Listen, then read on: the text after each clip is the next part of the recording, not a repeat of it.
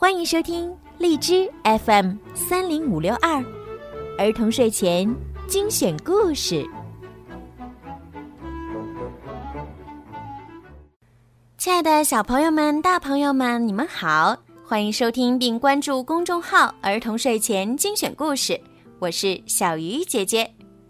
米小圈最近又发生了什么好玩的事儿呢？今天呀，小鱼姐姐要继续给你们讲米小圈的故事了，让我们一起来听听吧。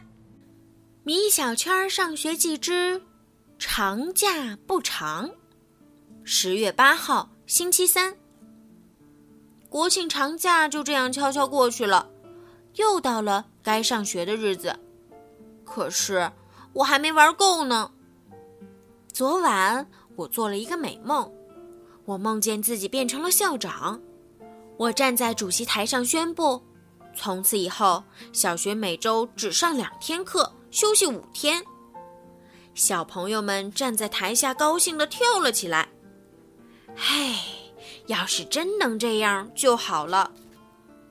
一大早，老妈就跑进我的房间，把我从被窝里拽了出来。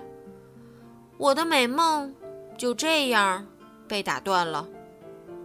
我的美梦破灭了，我不得不去面对现实。现实就是，如果我迟到了，班主任魏老师一定不会放过我的。我赶快起床，穿衣叠被，洗脸刷牙，吃了点早餐，就背上书包冲出家门。我走进教室的时候，姜小牙正和几个同学大谈特谈三亚的风光，他活脱脱一个三亚小导游。姜小牙一见到我来了，就问：“米小圈儿，听说你去新马泰了，是不是特好玩？”我骄傲地说：“那当然，我去了新加坡动物园，吃了马来西亚的榴莲，还骑了泰国的大象呢。”同学们羡慕极了，连姜小牙也开始后悔为什么要去三亚而不是新马泰。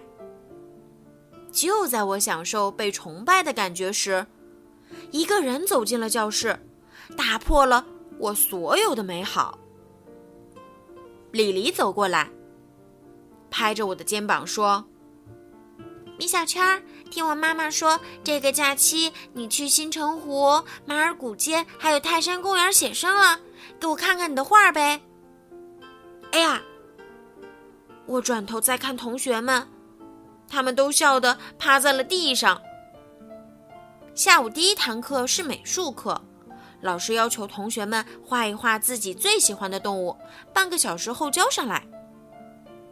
啊哈，画画是我强项啊！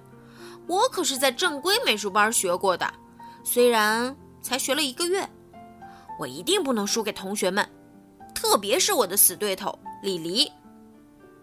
可是。我该画点什么呢？这是一个问题。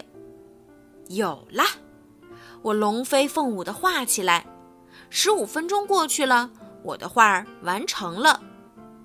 这时，我偷偷看了一眼同桌李黎的画。哇，原来他画的是一只小花猫呀，很小很小的猫，绒乎乎的毛，身上有着不规则的花纹。卡通版的猫脸好可爱。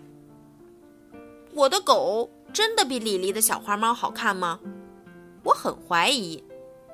于是我灵机一动：“李黎，把你的画给我看看呗。”不行，你先让我看看。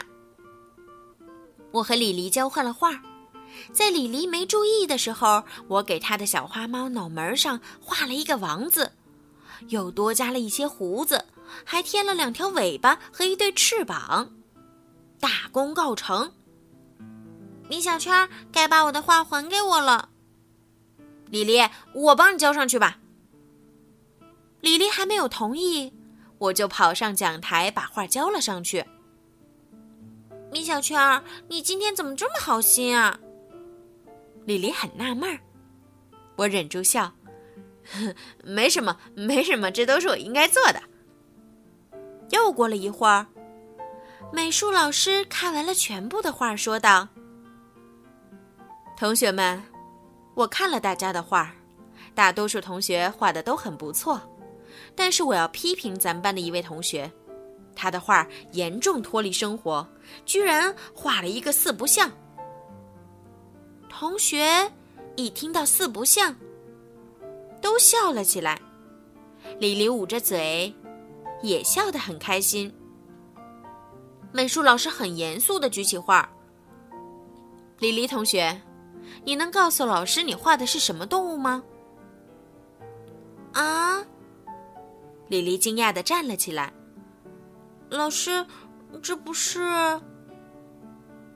我赶快举手说：“老师，这不是四不像，是麒麟。”李黎说。什么呀，老师？不是这画。美术老师气愤地打断了李黎的话：“不管是麒麟还是恐龙，都不合格。”谁知李黎一下子趴在桌子上哭了起来。美术老师了解完情况后，认定这幅画是我做了手脚，并将这件事儿告诉了魏老师。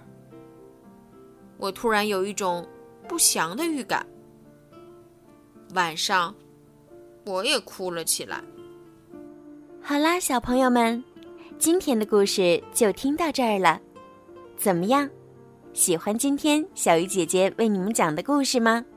明天呀，小鱼姐姐依然会给你们讲好听的故事，陪伴你们入睡。